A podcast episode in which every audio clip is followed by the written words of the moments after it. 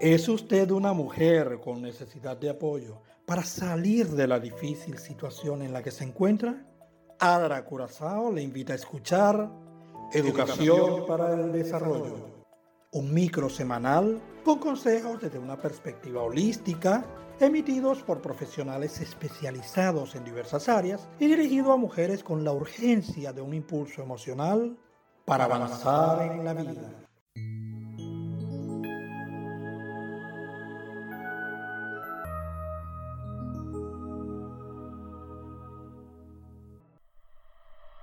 Cognitivamente, un breve espacio para ti mujer que migraste a Curazao. Cognitivamente, buscamos acompañarte en este proceso de adaptación y ayudarte a transitarlo de la forma más saludable. Cognitivamente, consejos desde una perspectiva biológica, psicológica, social y espiritual. En la voz y con el acompañamiento de la psicólogo Luz Elena Aurelián. Acompáñanos por Radio Web Refugiados Unidos.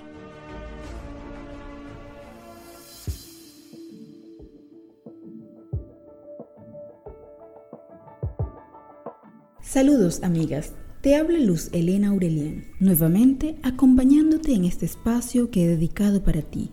Hoy quiero hablarte de la autoestima de los adolescentes hijos de inmigrantes. Nathanael Branden, un renombrado psicólogo y escritor, dijo, las personas con una fuerte autoestima son resistentes frente a las dificultades de la vida. Con este pensamiento en mente, quiero explicarte brevemente qué es la autoestima, cómo se forma y su importancia para la salud mental del adolescente.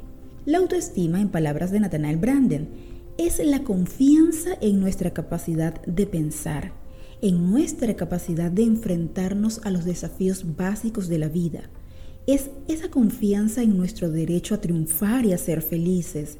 Es el sentimiento de ser respetables, de ser dignos y de tener derecho a afirmar nuestras necesidades y carencias y alcanzar nuestros principios morales y a gozar del fruto de nuestros esfuerzos. La autoestima se va configurando desde la infancia en base a varios elementos.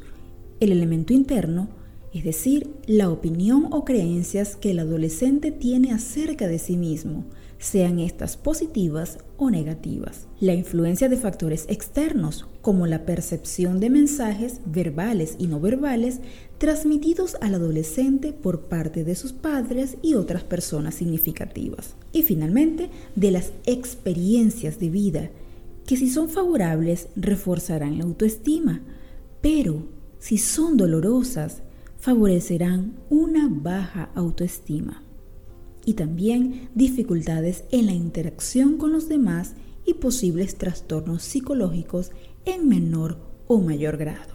Producto de la migración forzada por las circunstancias, como es el caso de los migrantes venezolanos, se pueden dar diversos escenarios. Padres separados, hijos criados por los abuelos, tíos o un familiar cercano, padres que no regresan al seno familiar, hermanos separados para evitar una carga financiera, entre otros. Si bien algunos adolescentes pueden asimilar y aceptar estos ajustes familiares con menos dificultad, otros por determinadas características de personalidad, circunstancias y dinámica familiar interpretan la situación como abandono y desprotección, lo que puede llegar a repercutir en su autoestima, al considerarse a sí mismos indignos de amor y respeto, impotentes e indefensos, y como consecuencia presentan dificultades para enfrentar los desafíos de la vida.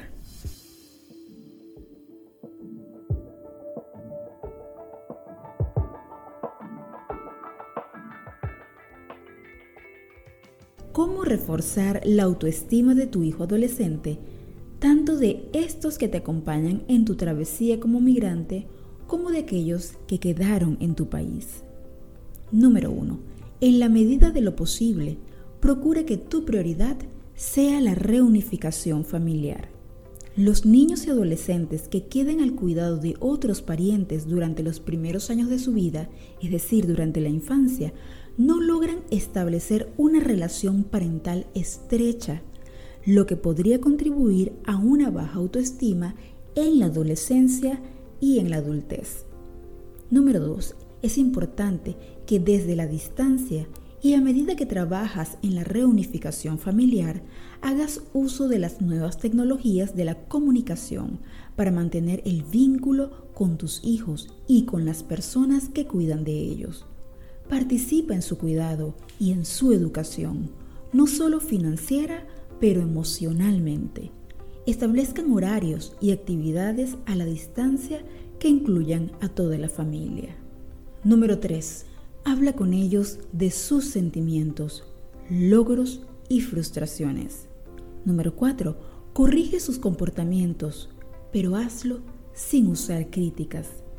Y finalmente, considera sus opiniones.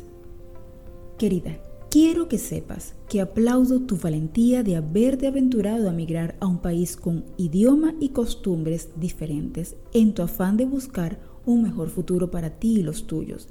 Y empatizo con tu tristeza. Por eso te acompaño en este proceso. Me despido con este consejo del sabio Salomón que motiva a la unificación.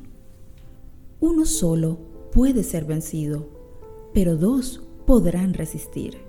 Y además la cuerda de tres hilos no se rompe fácilmente.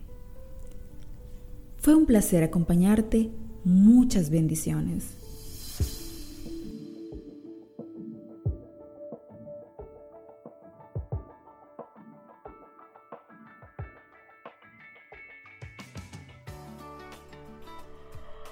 Cognitivamente, un breve espacio para ti mujer que migraste a Curazao.